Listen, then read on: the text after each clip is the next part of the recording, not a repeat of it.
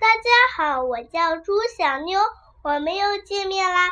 今天我要给大家讲的故事的名称叫做《修水壶》。动物王国举办夏令营活动，小猫、小狗、小羊和小马都参加了。他们背着水壶和干粮，一口气跑了二十多千米，来到了刀背山脚下。盛夏时节，骄阳似火，他们自带的一壶水很快就喝干了。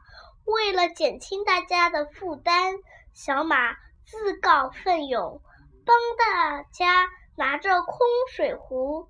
没想到，就在小马爬到刀山、到背山山顶的时候，脚下一滑，背在身上的水壶一下子都甩了出去。水壶顺着刀背山一路磕磕碰碰、叮叮当当的，一直滚到山脚下。等到大家下山找到水壶时，水壶已经被磕打的坑坑洼洼，不成样子了。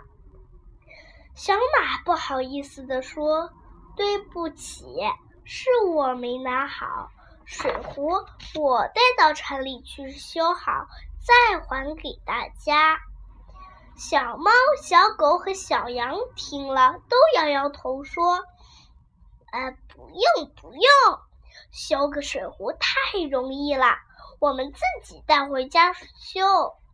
小马看着自己那跌得不成那样子的水壶，想：这样的水壶回家怎么修啊？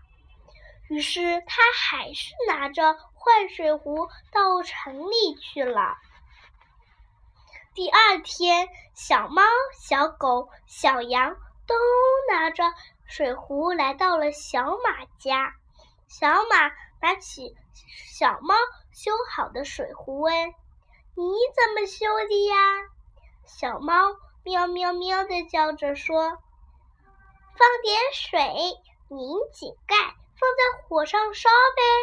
水烧开变成蒸汽，就把水壶凹进去的部分撑出来了。”小马觉得小猫太聪明了，谁知小马的妈妈听到后忙说：“这样做太危险，蒸汽多了，水壶会爆炸的。”小马又拿起小狗修好的水壶，奇怪，水壶怎么沉甸甸的呀？小马问：“你是怎么修的呀？”小狗汪汪汪的叫着说。灌满水，放到冰柜里去就行了。水结清结成冰时，身体会变胖，就把水壶凹进去的部分撑出来啦。原来小狗的水壶里装着一壶冰粒，只有小羊带来的水壶还是凸的，凹的，凹的。但是却沉甸甸的，小马连忙拧开水壶盖儿，一看，里面装满了黄豆。小马不解地问道：“种这些黄豆有什么用啊？”小羊咩咩地叫着说：“往水壶加点儿水，干黄豆吸进水，身体就膨胀起来。”它们拼命地往外撑，这样水壶凹进去的地方就能修好啦。小猫、小狗、小羊和小马一起围着水壶做起了实验。